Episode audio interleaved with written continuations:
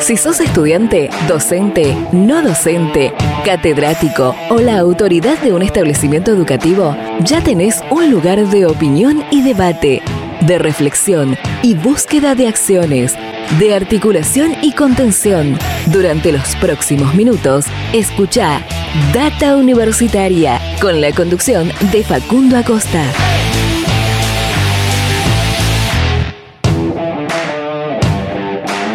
Hola, hola, hola, bienvenidos, bienvenidas una vez más a este el espacio dedicado a la comunidad que le da vida a las universidades. ¿Qué tal? ¿Cómo les va? Espero que estén teniendo muy buen día. Mi nombre es Facundo y los voy a estar acompañando durante esta próxima hora en este programa de las universidades, este programa donde vamos a hablar durante toda esta próxima hora de lo que pasa y va a pasar en el mundo universitario en este nuevo programa de Data Universitaria Radio, en esta tercera temporada de este espacio, temporada 2022 que comenzamos el fin de semana pasado eh, con un programa eh, muy eh, cargado de, información en este programa, como te decía, donde tenemos emisión en todo el país, un programa verdaderamente federal, independiente y objetivo para hablar de todo lo que pasa en el mundo universitario y donde abordamos temas de educación, de ciencia, de investigación, de la sociedad, de la política y demás. en esta ocasión, en este segundo programa del año 2022, tenemos una especie de edición especial que no debería ser especial, debería ser algo, eh, una norma, algo normal que deberíamos hacer en todos los programas, que es eh, en el marco del 8 de marzo, del Día Internacional de la Mujer, vamos a hablar con tres mujeres autoridades universitarias de nuestro sistema universitario argentino sobre eh, políticas de género, sobre la igualdad, sobre la equidad en el sistema universitario argentino y sobre muchos otros temas más eh, que vamos, te voy a ir eh, contando a lo largo de este programa. vamos a estar hablando con la vicerrectora de la Universidad Nacional del Litoral, Larisa Carrera, que vamos a estar compartiendo la comunicación en un rato nada más. Vamos a estar hablando con Gabriela Dicker, rectora de la Universidad Nacional de General Sarmiento, y también con Alejandra Cini, vicerrectora de la Universidad Nacional de Quilmes. Todas comunicaciones que por suerte pudimos acceder porque dentro de, esta semana especial eh, las universidades fueron realizando diferentes actividades y por suerte eh, alcanzamos a entrar en la agenda de, estas autoridades universitarias para que nos atiendan y poder charlar sobre este tema eh, unos, unos minutos. para ir comenzando este programa me parece oportuno contarte algunas noticias que que puedes encontrar en nuestro sitio web datauniversitaria.com.ar. No sin antes eh, decirte que nos podés seguir en las redes sociales, eh, en Facebook, en Instagram nos encontrás como Data Universitaria, en Twitter como arroba DT Universitaria, nos podés seguir y volver a escuchar este y otros programas en nuestro eh, canal de YouTube, nuestro canal de Spotify, comunicarte a través de nuestro número de WhatsApp, el 11 64 03 37 71, donde, bueno, hemos recibido la verdad, muchísimas eh, comunicaciones, muchísimos mensajes respecto a inscripciones, respecto a becas progresar, a muchísimos temas que eh, los jóvenes estudiantes o sus familiares se van sacando diferentes dudas. Así que hacemos un separador y te cuento algunas noticias de todo lo que pasa en el mundo universitario. Data Universitaria. Información, comentarios, entrevistas, investigaciones, todo lo que te interesa saber del mundo universitario. Las 24 horas del día y en el momento que quieras. Visítanos en datauniversitaria.com.ar. Las noticias del mundo universitario las encontrás en datauniversitaria.com.ar. Por ejemplo, Mamarela y Carrera asumieron como rector y vicerrectora de la Universidad Nacional del Litoral, esto que comentábamos recién. Fue en el emblemático Paraninfo de la manzana histórica de la Universidad Nacional del Litoral el pasado viernes 4 de marzo. El rector y la vicerrectora ejercerán sus cargos al frente de la universidad hasta 2026. Mamarela decía en este acontecimiento, asumimos un nuevo periodo de gobierno con humildad y vocación de diálogo con respeto por la democracia, las instituciones y por esta universidad reformista, democrática y transparente. La Academia Nacional de Educación tiene nuevas autoridades. El lunes 7 de marzo, en Asamblea General Ordinaria, se eligieron las nuevas autoridades de la Academia Nacional de Educación para el bienio 2022-2024. De esta manera, Paola Scarsini del Bosco asumió como presidenta de la entidad, sucediendo a Guillermo Jaime Echeverry, quien continuará con funciones como vocal primero, y Héctor Mazuero y, y Jorge Banossi serán vicepresidente primero y segundo respectivamente nuevamente Quizá en las próximas semanas hablaremos con las nuevas autoridades. La Asociación de Universidades del Grupo Montevideo celebra su trigésimo aniversario. La Asociación de Universidades Grupo Montevideo celebra en forma presencial el 30 aniversario de esta red de instituciones públicas autónomas autogobernadas de Argentina, Bolivia, Brasil, Chile, Paraguay y Uruguay que trabajan por la educación superior para alcanzar la excelencia, la calidad académica, compartir los desafíos y experiencias que atraviesan la Universidad Nacional de La Plata presentó la Consejería de Derechos Sexuales, Reproductivos y No Reproductivos.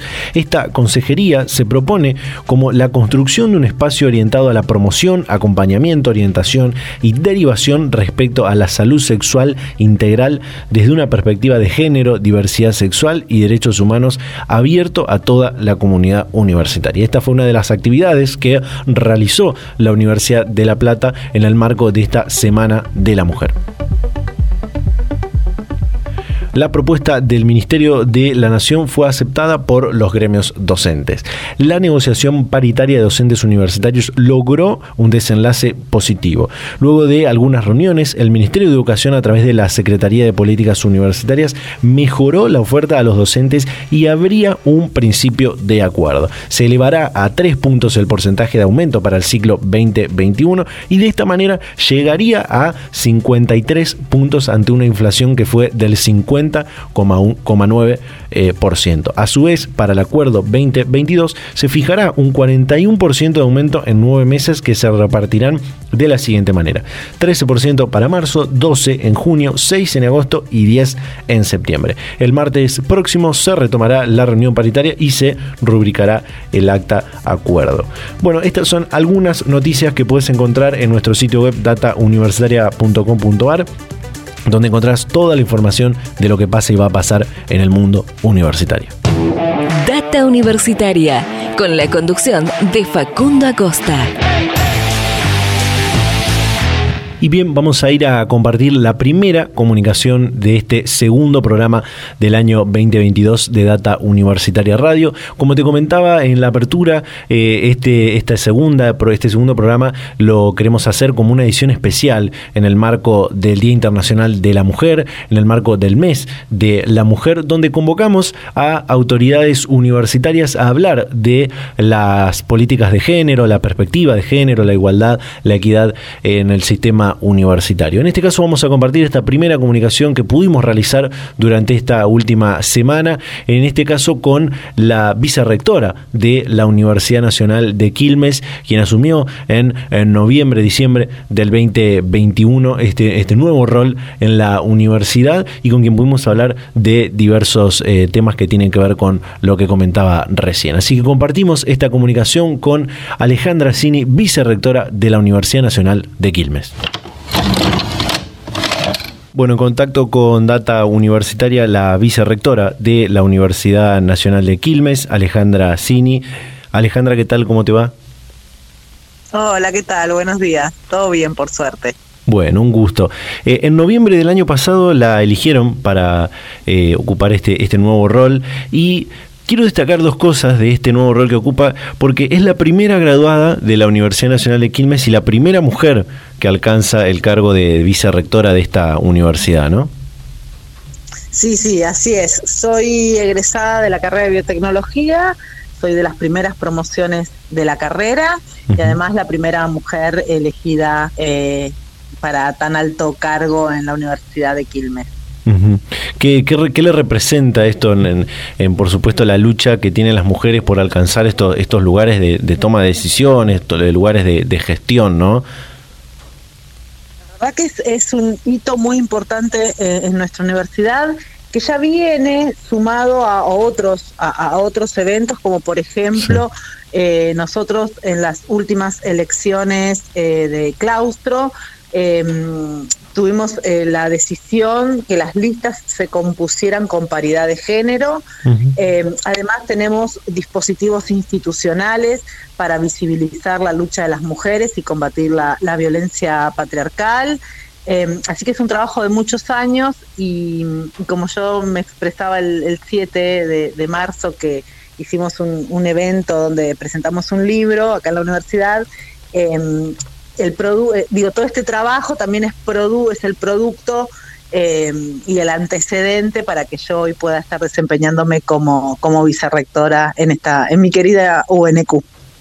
Bien, eh, justamente quería llegar a, ese punto de, esta presentación que, realizaron esta semana, que de todas maneras hay como una mirada desde hace un tiempo en la, en la Universidad de Quilmes sobre las políticas de género, sobre la diversidad, sobre la igualdad, ¿no? Sí, la verdad es que nosotros venimos trabajando desde hace muchos años, en particular, eh, primero se creó el programa institucional contra la violencia de género, pero a lo largo de estos años nosotros fuimos perfeccionando distintos instrumentos, todo lo que tenga que ver con violencia laboral, eh, y eh, el año pasado hicimos para mí uno de los aportes más eh, más importantes, eh, que fue la creación de una serie de becas para todos los estamentos, digamos, para, para todos los estadios de, la vida universitaria, académica, para personas trans y no binarias. Eh, se llaman las becas Transformación y me parece que, que en esta lucha que tenemos las mujeres por la visibilización de, de nuestras causas, los grandes y las grandes excluidas y excluidos eh, también es la población trans y no binaria em, de, que atraviesa también a nuestras instituciones.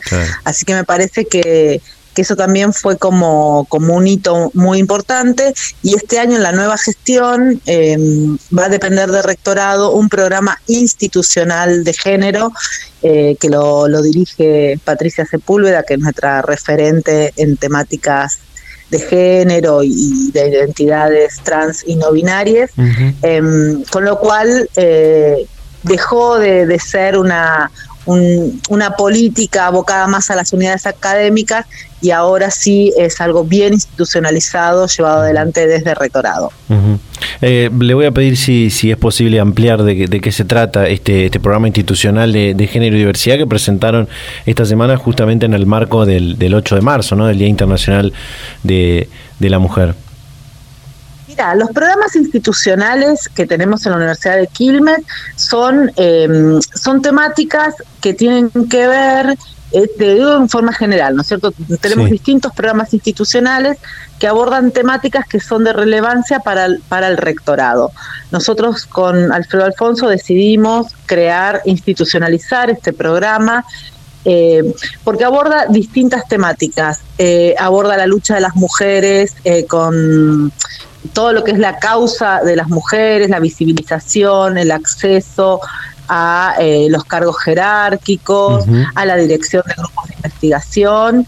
Em, también aborda, eh, y una línea muy fuerte, combatir la violencia patriarcal, pero abocado desde una perspectiva de trabajar esas cuestiones hacia adentro de la institución, eh, a través de cursos de capacitación, eh, cursos donde se ponen en discusión estas cuestiones, tenemos cursos sobre masculinidades, implementamos lo que se conoce como ley Micaela para todo el, para toda la, comunidad universitaria.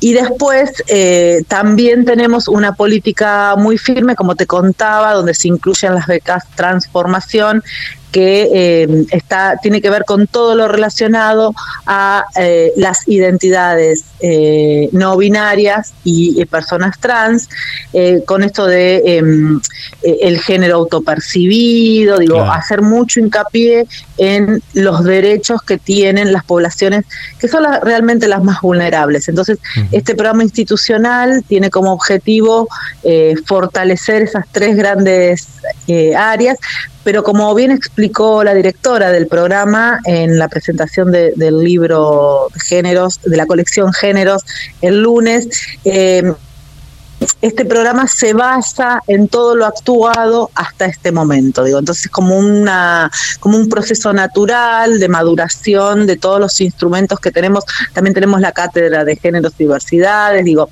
son distintas las eh, las actividades que ahora sí a través de una decisión política de este nueva esta nueva conducción em, se pone en un estadio de mayor relevancia aún.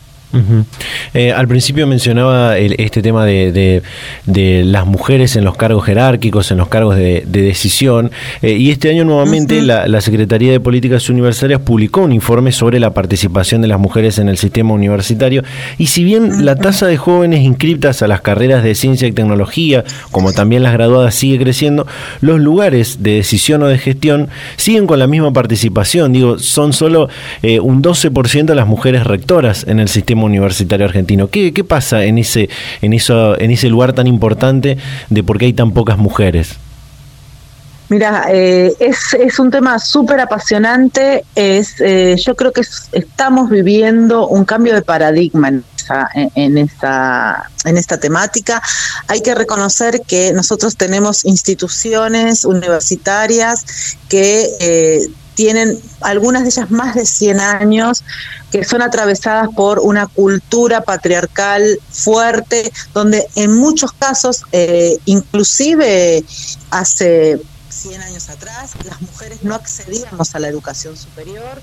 Ahora, bueno, eh, lo que se está viendo es que en la base de la pirámide, es decir, tanto sea para investigación como para eh, cargos docentes, las bases de esas pirámides de, población eh, están compuestas en un 60% por mujeres, pero a medida que avanzamos, ya sea en el escalafón docente o en el escalafón de investigación, por ejemplo, en los cargos de profesores y profesoras titulares, eh, la, la, incidencia de mujeres en, esa, en esas categorías es relativamente pequeña, un 25%. Eso no solo pasa en esta institución, pasa, digo, no solo pasa en mi querida Universidad de Quilmes, pasa en todo el sistema universitario, que son los datos que, que, siempre muestra eh, la Secretaría de Políticas Universitarias. Lo mismo pasa con las investigadoras em, de carreras de, temáticas científico-tecnológicas. Solo el 25% de, de, la composición total de los cargos más altos en la carrera del investigador científico están ocupados por mujeres. Con lo cual, em, que las mujeres... Eh, que solo sea el 12% de rectoras, digo, es una consecuencia también de ello. Entonces, eh, lo que hay que también eh, ver es la evolución en el tiempo. Todas estas políticas, hasta que em, se pueden llevar a práctica, se cambia eh, la mirada sobre la mirada cultural, ¿no? Una cuestión cultural sobre determinadas funciones en las que o cargos que podemos ocupar las mujeres toman un tiempo. A mí me parece que eh, lo que hay que ver eh, no es una foto, sino es una película y ver cómo esa cómo, cómo año a año esos indicadores van evolucionando. Es cierto que evolucionan bastante más lento de lo que nosotras queremos, pero avanzan en forma sostenida. Digo, ahora en la composición de rectoras es un 12% mujeres, la composición de vicerrectoras es un poquito más del 30%, lo cual, em, si bien todavía estamos muy, muy lejos de la paridad de género, eh, es una situación muy, muy diferente eh, a lo que ocurría, no te estoy diciendo hace 50 años atrás, hace solo 10 años atrás. Entonces me parece que que, es interesante ver, ver la evolución de, esas tasas. También debo destacar que eh, esa evolución es bastante lenta. Pero lo importante es no retroceder, digo, siempre em, seguir sosteniendo este incremento, pero ya te cuento, te, digo, los datos son, son abrumadores, solo el 25% del escalafón más alto, ya sea de docentes universitarios o investigadores, está compuesto por mujeres. Y es de ahí de donde salimos, digo, las autoridades de las universidades nacionales. Entonces, también tenemos que trabajar fuertemente en incrementar em, que más mujeres accedan a cargos más altos dentro de sus carreras científicas y de sus carreras académicas. Entonces, como la, la complejidad es mayor no solo ver eh, autoridades nacionales. Digo, me parece que em, por las lógicas que tienen las instituciones universitarias, por cómo somos elegidas las autoridades, eh, también hay que fortalecer eh, el semillero donde salimos las autoridades. Claro.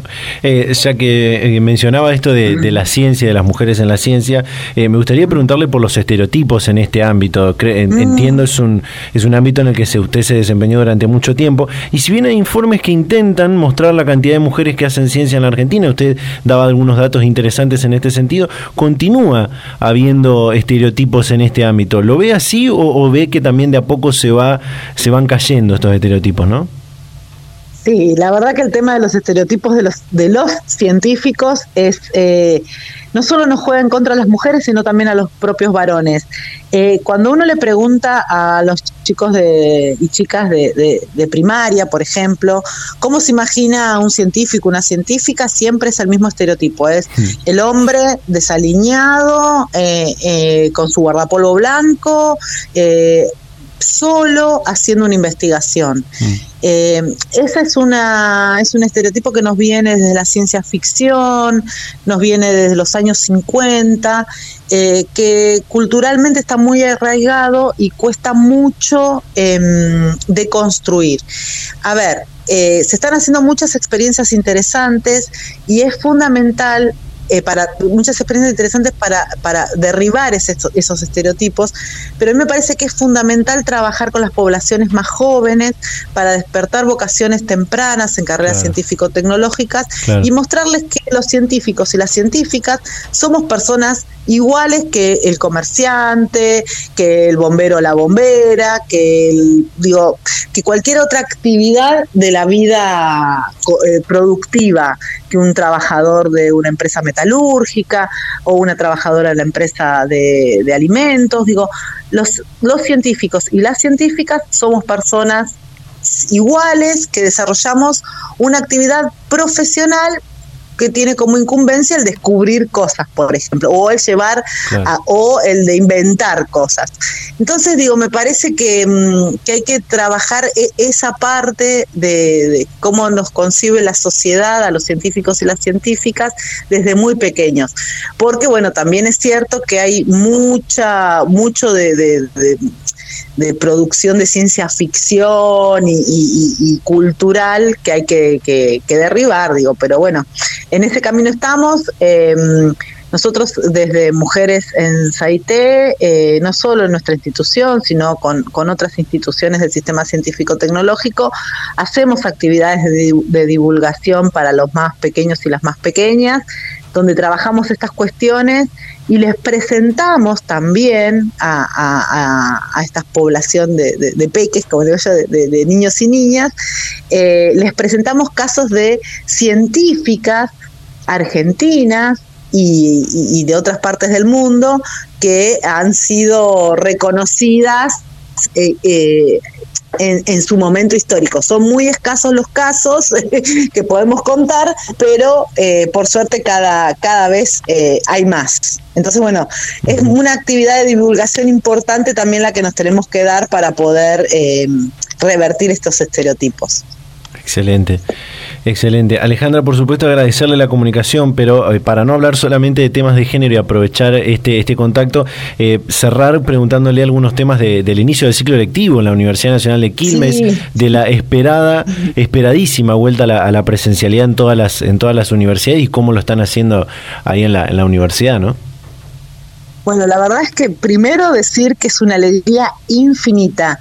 Em, en la última semana del mes de febrero nosotros tuvimos, em, eh, perdón, en la, en la segunda quincena del mes de febrero nosotros tuvimos el primer encuentro masivo con nuestros estudiantes, en realidad con los ingresantes, em, con aquellos chicos y chicas que, que, que aspiran a, las carreras de, todas las unidades académicas y la verdad fue muy movilizador ver eh, entrar eh, cientos de chicos y, en algunos horarios eran muchísimos y siempre con con esta conducta, ¿no? Del tapaboca bien colocado, eh, la circulación, el sentido de circulación muy respetada, eh, eh, la, higienes de mano.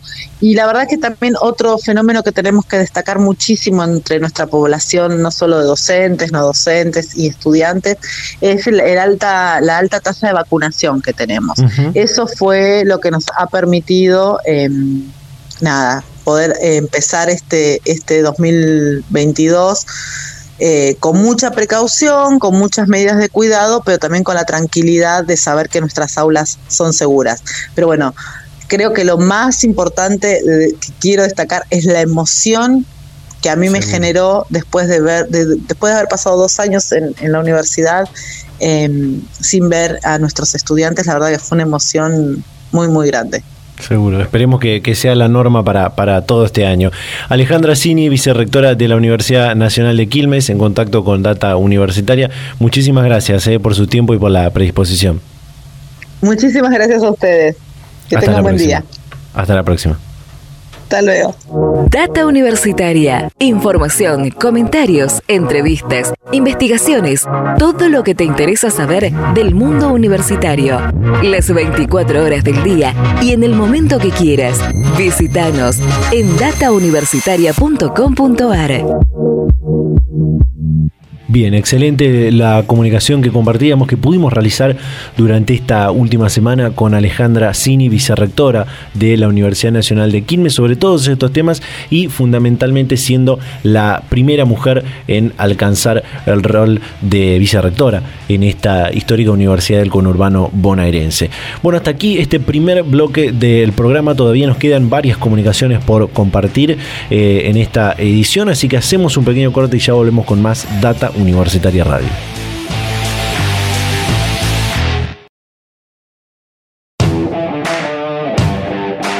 Volvemos con más Data Universitaria Radio en este segundo programa del año 2022, en nuestra tercera temporada de este espacio de las universidades, de este programa verdaderamente federal, objetivo eh, y que, compartimos con, todos y todos ustedes. Como decimos siempre y por ahí uno se olvida, agradecemos siempre a todas las emisoras que comparten este, este ciclo a lo largo y a lo ancho de todo el país. Eh, continuamos con este programa que es una edición especial, como decía al principio, del marco del Día Internacional de la Mujer. Y ahora vamos a compartir esta comunicación que pudimos realizar con eh, Larisa Carrera, la, vice, la nueva vicerrectora de la Universidad Nacional del Litoral, quien justamente se encontraba en esto que comentábamos hace eh, instantes en el bloque anterior, eh, en el aniversario de la Asociación de Universidades del Grupo Montevideo. Así que entre esta apretada agenda pudimos acceder a hablar con ella algunos minutos más sobre este tema de las políticas de género, de igualdad y de equidad en todas las, universidades y en la Universidad del Litoral en particular. Así que compartimos esta comunicación con Larisa Carrera, vicerrectora de la Universidad Nacional del Litoral. En contacto con Data Universitaria, la vicerrectora, la nueva vicerrectora de la Universidad Nacional del Litoral, Larisa Carrera. Larisa, ¿qué tal? ¿Cómo le va? Hola, buen día. Muchas gracias por comunicarse conmigo. Bueno, en diciembre del año pasado, en diciembre del 2021, la eligieron para este nuevo rol y es la primera mujer que alcanza el cargo de vicerrectora en esta centenaria universidad. ¿Qué, qué sentimiento, qué sensación le, da esto, no? Bueno, sí, e, es, es cierto. La primera vicerrectora en más de 100 años de universidad no hubo nunca una rectora eh, electa ni una vicerrectora hasta ahora, así que eh, un enorme honor para mí un gran honor, pero también una gran responsabilidad porque esto va marcando el necesario rol protagónico que tiene que tener la mujer en, en, estos tiempos que corren en la vida universitaria y en la vida institucional. Así que bueno, es un honor y una gran responsabilidad, las dos cosas. Sobre todo porque uno en estos espacios tiene que abrir debates, abrir puertas, marcar eh, una tendencia y, e ir abriendo caminos a, a las que vienen eh, desde abajo trabajando desde hace tanto tiempo eh, en el reconocimiento de la mujer para ocupar estos espacios. Así que bueno, eh, muy agradecida por toda la comunidad universitaria que me acompañó en, esa decisión y por supuesto que asumiré y que asumí ya desde el viernes pasado con una gran responsabilidad. Eh, usted viene de ser decana de la Facultad de Ciencias Médicas y al mismo tiempo de su asunción como, como vice de la universidad, eh, se da otro hecho histórico eh, que tiene que ver con la paridad de género en, todos los decanatos de, de las unidades académicas de UNL, ¿no? Sí, así es. Cuando comencé siendo decana de medicina en mi primer periodo, en el año 2014, era la única decana mujer eh, en las 10 facultades de la Universidad del Litoral. Y luego pasamos a tres decanas en el segundo periodo y ahora que soy vicerrectora nos acompañan cinco decanas mujeres y cinco decanos varones. Así que la verdad es que se ha dado una paridad de género muy interesante en la universidad. A pesar de, este hecho histórico que tiene la, Universidad Nacional del Litoral, siendo eh, esta paridad de género en los decanatos, eh, un último informe de la Secretaría de Políticas Universitarias que, lanza todos los años en el marco del mes y el Día Internacional de la Mujer, se ve que eh, los lugares de decisión o de gestión en cuanto a la participación de mujeres sigue siendo muy, muy escaso. Digo, solo un 12% de, de mujeres llega a, los rectorados, por ejemplo, del sistema universitario argentino. ¿Qué sucede ahí? ¿Qué, ¿Cómo lo vea esto de, que las mujeres todavía no, no alcanzan... Eh, sí. Es así. Es así, esto que yo te decía, que, que, se viene trabajando desde abajo con mucho, con mucho empuje, con mucho, eh, con mucho sacrificio, con mucho trabajo puesto en esto, en dar debates, en abrir discusiones. Eh, bueno, todavía eh, en los máximos cargos no ha quedado reflejado completamente este avance de la mujer en, en la universidad y en la gestión universitaria, pero creo que esta tendencia que estamos marcando en este año me parece que no tiene vuelta atrás y me parece que eh, progresivamente vamos a ir viendo más cantidad de mujeres eh, en, cargos de responsabilidad institucional, imprimiéndole todo lo que, lo que interesa que, que también nosotras podamos aportar a la vida institucional de las universidades. Esto que vos decís, yo estoy en este momento en la reunión por los 30 años del de, el Grupo Montevideo, de la Asociación de Universidades del Grupo Montevideo, y realmente las rectoras siguen siendo un porcentaje muy bajo. Y esto realmente no refleja eh, la, composición de nuestras comunidades universitarias, ¿no? donde las mujeres somos mayoría. Entonces, creo que este es uno de los de, las luchas que tenemos que seguir dando, que las mujeres podamos ocupar ciertos lugares de responsabilidad y también podamos eh, eh, se puedan respetar nuestros derechos por acceder a esos espacios y, para poder también este, estar presentes en todas las cuestiones de decisión institucional que son tan importantes. Eh, mencionaba algo ahí muy muy importante que tiene que ver con, las mujeres ingresando en, en las carreras universitarias y es una tendencia en, crecimiento. Digo, la, Universidad Nacional del Litoral todos los años, a la vez que crecen los inscriptos en general, también lo hace la cantidad de mujeres que se inscriben en, las carreras, ¿no? Es así, carreras que, que antes eran carreras más masculinas, si se quiere, porque había más porcentaje de mujeres, hoy tienen eh, un ingreso muy interesante de mujeres también en esas carreras, con lo cual se va abriendo ciertos panoramas, pero no es una cuestión que se haya terminado, no es una, una lucha, si se quiere, eh, en la que tengamos que bajar los brazos, sino que la mujer en la ciencia, la mujer en, en, en estos espacios que eh, por ahí se ven como más masculinos, este, tiene que seguir siendo una, un, trabajo importante desde la universidad para poder captar más mujeres en algunas carreras que tienen un, menor porcentaje y que es muy interesante que la, la mujer también pueda participar. Así que sí, hay carreras que se han feminizado incluso eh, en la historia, había carreras que eran netamente masculinas, como puede ser en un momento la medicina, de donde yo vengo, y sin embargo hubo hubo un momento en la historia donde la medicina se feminizó y hoy en un promedio general de las carreras de medicina del país hay más de un 70% de mujeres que están eh, eh, estudiando en medicina y por lo tanto luego ejerciendo la medicina este, y eso también implica mirar los ejercicios profesionales desde la óptica de la inclusión. Eso, eso es una cuestión muy importante porque no solamente tiene que ver con las mujeres que ingresan que pueden estudiar, que se pueden recibir, sino cómo se insertan en el mercado laboral y la inclusión en mercados laborales que a veces son los que están más masculinizados, ¿no? Uh -huh, uh -huh. Eh, quiero ir hacia, hacia el tema de, la, de las políticas de, género en, la universidad, en el sistema universitario, y la, Universidad Nacional del Litoral tiene una política muy fuerte desde hace un tiempo eh, respecto a, las diversidades de género, a la igualdad y, demás, e incluso instaurando cupos laborales, eh, protocolos contra las violencias de género en el claustro estudiantil y docente. Digo, esas políticas también acompañan a, la, al fortalecimiento de la participación de las mujeres en el sistema universitario, ¿no? Las políticas de acción positiva son muy importantes. Hay momentos donde se, se arman debates interesantes porque, bueno, no, que se llega por el mérito. Sí, se llega por el mérito. Eh, ojalá sea así para todos y para todos los cargos, pero no solamente en muchos casos se llega solo por el mérito, sino que muchas veces hay trabas que no se alcanzan a ver, lo que lo que se llama habitualmente el techo de cristal. Hay un techo que no vemos y que no nos deja crecer y muchas veces, y no es con políticas de acción positiva, eh, eh, eh, como esto que vos decís, esos techos no se rompen.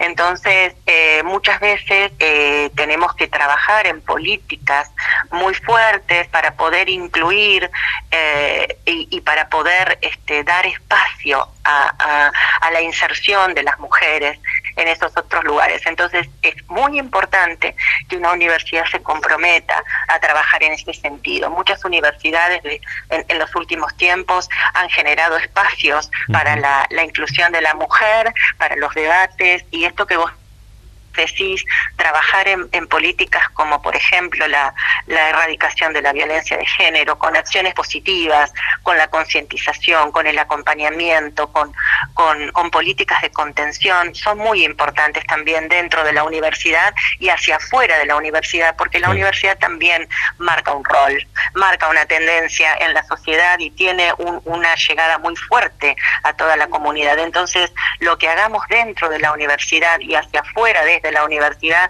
es muy importante por el impacto social que tiene. Bien.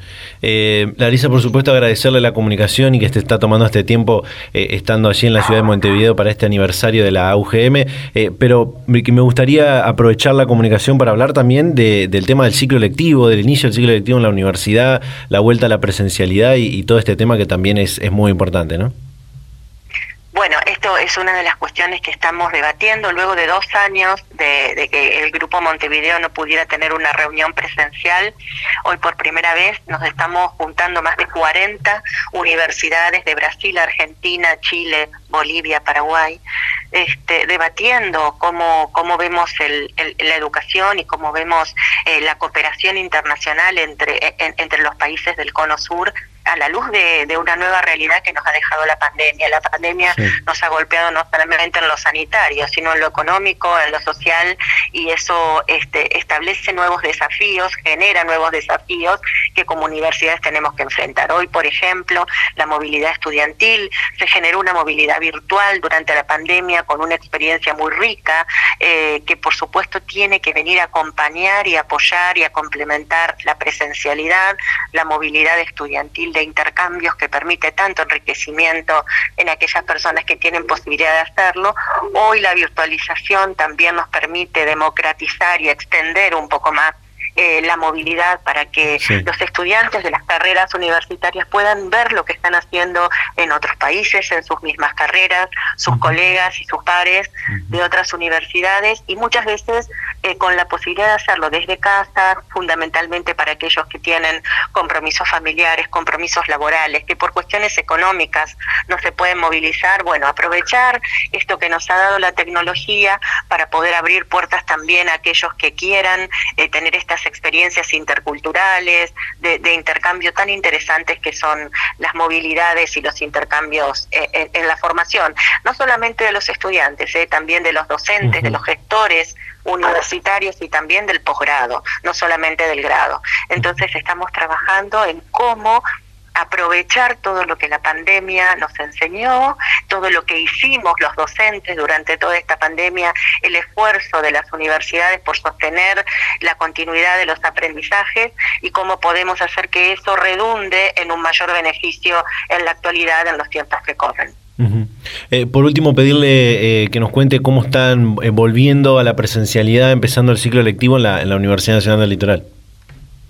Bueno, estamos todos muy comprometidos con la vuelta plena a la presencialidad, lo que implica un trabajo muy importante de, de las unidades académicas en torno a, bueno, a los espacios, a los espacios de, para, para generar este, las diferentes eh, actividades presenciales.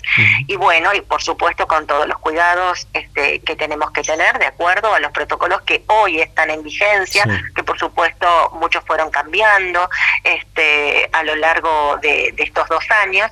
Pero bueno, volviendo a la presencialidad y comprometidos para que aquellas carreras que tienen eh, eh, una, que son presenciales y que de hecho son la mayoría en la universidad, a pesar de que existen carreras virtuales también, eh, pero las carreras que son presenciales, el compromiso es volver a la presencialidad y las, las clases están empezando ya eh, en la semana próxima eh, con, con, bueno, con un compromiso muy fuerte de sus docentes para poder volver a la presencialidad, volver a generar esa vida universitaria y esa ciudadanía universitaria tan importante en los estudiantes, el hecho de poder encontrarse, conocerse, acompañarse que es tan importante, pero también aprovechando el complemento de la tecnología para hacer una presencialidad mucho más interesante. Es decir, la tecnología no se tiene que dejar de lado, al contrario, la virtualidad nos permite muchas otras cosas que complementan muy bien la presencialidad. Pero, de hecho,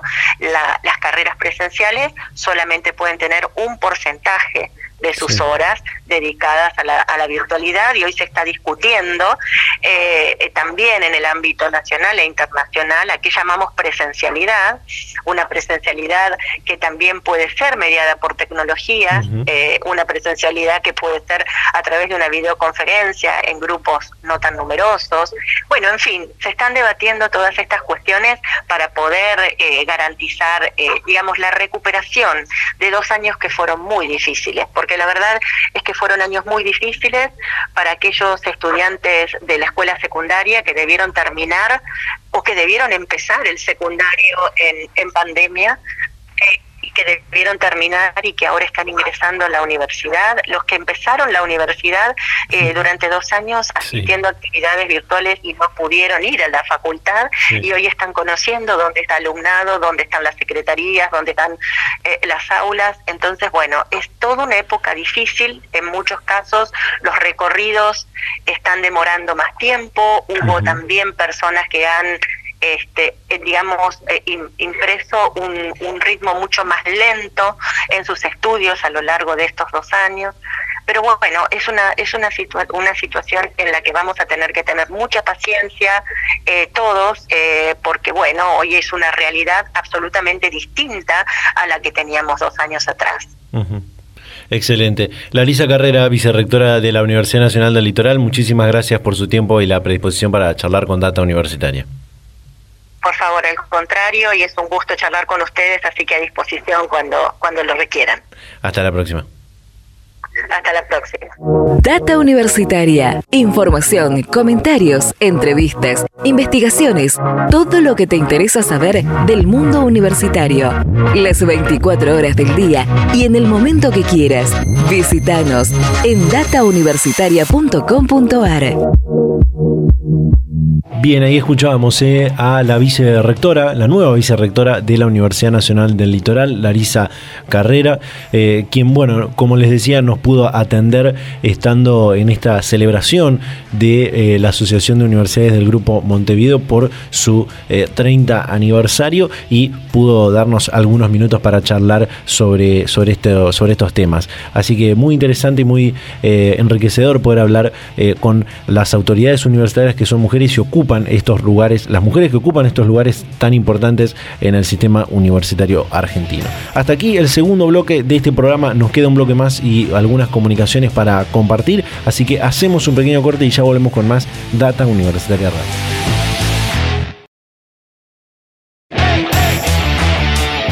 Seguimos en Data Universitaria Radio en este segundo programa de nuestra tercera temporada en el año 2022.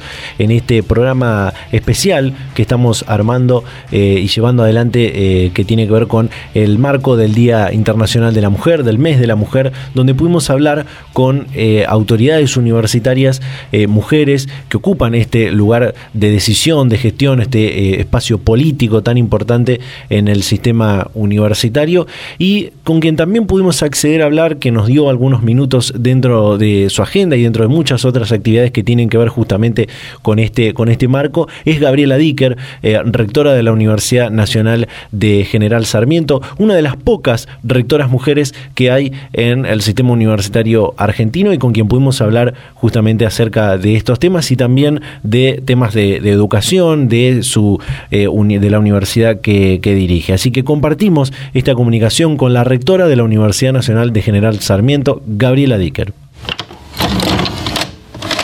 Bueno, en contacto con Data Universitaria, la rectora de la Universidad Nacional de General Sarmiento, Gabriela Dicker. Gabriela, ¿qué tal? ¿Cómo le va?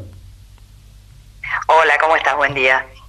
Bueno, recientemente, en el marco del mes y el Día Internacional de la Mujer, la Secretaría de Políticas Universitarias publica un informe sobre la participación de las mujeres en el sistema universitario y es un tema que queremos abordar con usted porque eh, si bien la tasa de mujeres que ingresan a las carreras y se gradúan sigue en aumento, un, aspecto importante que es la participación de las mujeres en, los rectorados del sistema universitario sigue siendo muy, muy poca. Solo un 12% de las mujeres alcanza este, este rango y usted está desde 2014 dentro de esta pequeña pero firme masa de autoridades universitarias mujeres.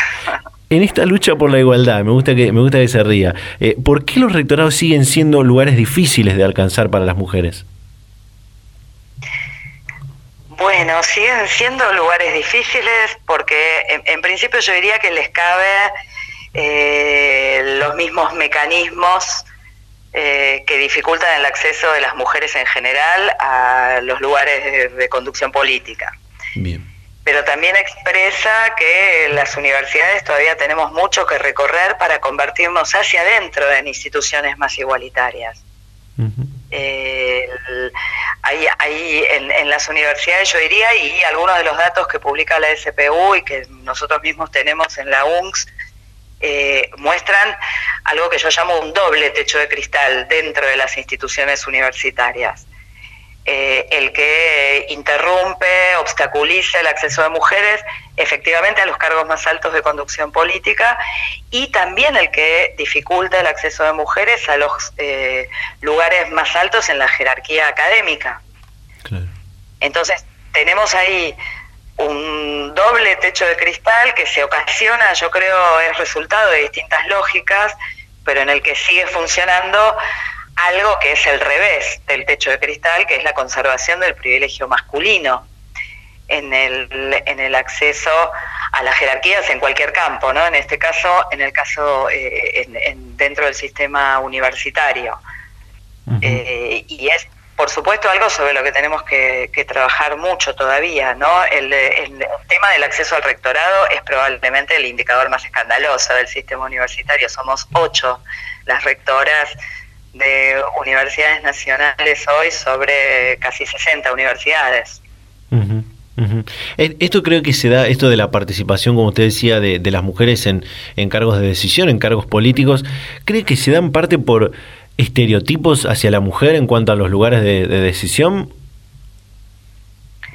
Sí, sin ninguna duda, se da por la conservación de algunos estereotipos eh, que mm, atribuyen, digamos, a, los varones atributos más, más próximos, más necesarios eh, para, las tareas de conducción y también porque es necesario todavía remover eh, el, modo en que esto se expresa en todos los ámbitos de conducción. Las universidades tenemos órganos de gobierno colegiados y somos pocas todavía las universidades que hemos eh, normado eh, que los órganos tienen que funcionar con paridad de género. Claro. Eh, y se sigue entendiendo incluso todavía mal entendiendo que la paridad de género significa 50% de varones, 50% de mujeres. La paridad de género significa, y así lo establecimos en la reforma estatutaria de la UNCS de 2017, al menos 50% de mujeres en los órganos de gobierno. Porque claramente el privilegio no se al privilegio no se lo protege, ¿no? Una política de discriminación positiva no protege el privilegio, sino a aquellos sectores que no están pudiendo acceder a lugares monopolizados por otros sectores. Eh, eso empieza a producir un efecto de mayor participación y mayor acceso de las mujeres en las distintas instancias de gobierno de la universidad que también van preparando para ocupar luego eh, los cargos de conducción más altos. Eh, Gabriela, en el año 2018, en el marco de la campaña nacional por el derecho a la interrupción voluntaria del embarazo, el surgimiento también del movimiento Ni Una Menos, el rectorado de la UNS instaura un programa de formación en perspectiva de género y una serie de acciones y políticas en esta línea. ¿Cómo continúan a día de hoy estas y de qué manera se van cristalizando los resultados de, instaurar estas políticas? ¿no? Bueno, seguimos... Eh fortaleciendo y ampliando el programa de género de la Universidad General Sarmiento. A esto se le suma la iniciativa que viene como resultado de la adhesión a la ley Micaela, eh, con lo cual la UNS desde 2018 tiene capacitación obligatoria para toda la comunidad universitaria en perspectivas de género eh, y empieza a mostrar como efectos eh, varias cosas. En principio, efectos en relación con todas las áreas de funcionamiento de, la universidad. La capacitación en perspectivas de género permite que todos y todas las que trabajamos en la, universidad nos apropiemos de ciertos modos de incluir, eh, de recibir, eh, las diversidades eh, de género en, en, la universidad, tanto en el campo, te digo, desde administrativo hasta en términos de la formación. Y también empezamos a, se empieza a visibilizar cada vez más eh, los núcleos de desigualdad que persisten e incluso de violencias que persisten dentro de las universidades como dentro de toda la sociedad. Eh, creo en, en, ese sentido que los efectos se empiezan a ver, pero también que son procesos de, largo plazo, ¿no? Los, son procesos de cambio cultural de, largo plazo. Y tenemos, diría yo, un punto fundamental en las universidades y el más complejo todavía que resolver, que es encarar la capacitación, la formación de todos nuestros profesionales y todas nuestras profesionales con perspectiva de género. Porque vos podés tener programas de género que mejoren la, vida dentro de las universidades, pero seguimos formando en el campo de la medicina, del derecho, de la antropología o de la ingeniería, profesionales que reproducen en su práctica los estereotipos de género. Sí. Y ahí estamos obligados a revisar el conjunto de la formación que ofrecemos. Eh, ya que menciona esta parte de, las diferentes carreras, eh, me gustaría preguntar de las diferentes eh, asignaturas, preguntarle cómo es la tasa de participación en las carreras que están en la Universidad Nacional de General Sarmiento, digo carreras que por ahí son más masculinizadas, como las carreras ingenieriles o, técnicas, que, históricamente son ah. de, de mayor participación de hombres, ¿no? Sí, algunos eh, eh, estereotipos, digamos, se conservan y otros eh, van lentamente modificándose. Las carreras más elegidas, digamos, por las mujeres son educación, cultura, política social, carreras de profesorado, especialmente del área de lengua y literatura, la mayor parte son mujeres. En el caso de las carreras menos elegidas, por supuesto, eh, en el caso de la UNCS es la ingeniería electromecánica. La carrera en la que hay menos mujeres matriculadas. Sin embargo, en ingeniería química el 60% son mujeres. Bien. Entonces, allí hay unos cruces entre el perfil profesional y las áreas de conocimiento que son bastante más complejos de lo que solemos creer en relación con el modo en que se han construido históricamente los estereotipos. Eh, así que ese es otro tema en el que sin dudas es importante trabajar para estimular la orientación de la matrícula hacia otras vocaciones, ¿no? Claro. Eh, Rectora, ya que estamos hablando de, las carreras de, la universidad, por supuesto no podemos eh, dejar de preguntarle eh, cómo está empezando el, ciclo lectivo en la, universidad, la tan esperada vuelta a la, presencialidad, el tema de los protocolos. Se habló mucho en las últimas semanas en algunas universidades bonaerenses de el tema del pase sanitario. ¿Se va a pedir el pase sanitario en esa universidad? ¿Qué nos puede contar? Eh, no, no, no. Estamos pidiendo pase sanitario ni vamos a hacerlo. El dato para el conjunto del sistema universitario que nos ofrece el sistema de salud es que en la franja 18-29 años que están siguiendo estudios universitarios, el 90% de los jóvenes está vacunado. De modo que la política que estamos siguiendo nosotros es la de promover, estimular y volver accesible la vacunación para aquellos estudiantes y aquellas estudiantes que no lo hayan hecho todavía. En la UNS eh, funciona un vacunatorio del Ministerio de Salud de la provincia de Buenos Aires, de modo que cualquier integrante de la comunidad de la UNS puede acercarse al vacunatorio y recibir la primera, la segunda, la tercera dosis sin turno. Así que la política que estamos usando no es la de restringir el ingreso, sino la de seguir promoviendo que se completen los esquemas de vacunación. Y este lunes iniciamos las clases con plena presencialidad.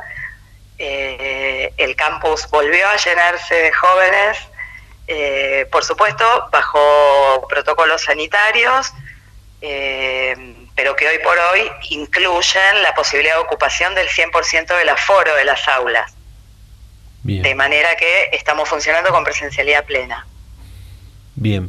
Eh, en cuanto a, cuestiones más, más de índole académica, eh, me gustaría preguntarle por el tema de qué rol va a tener ahora la, virtualidad, el uso de las tecnologías de la información y la comunicación con esta tan esperada vuelta a la presencialidad y luego de dos años de haber intensificado su uso eh, por, la, por la emergencia sanitaria, ¿no?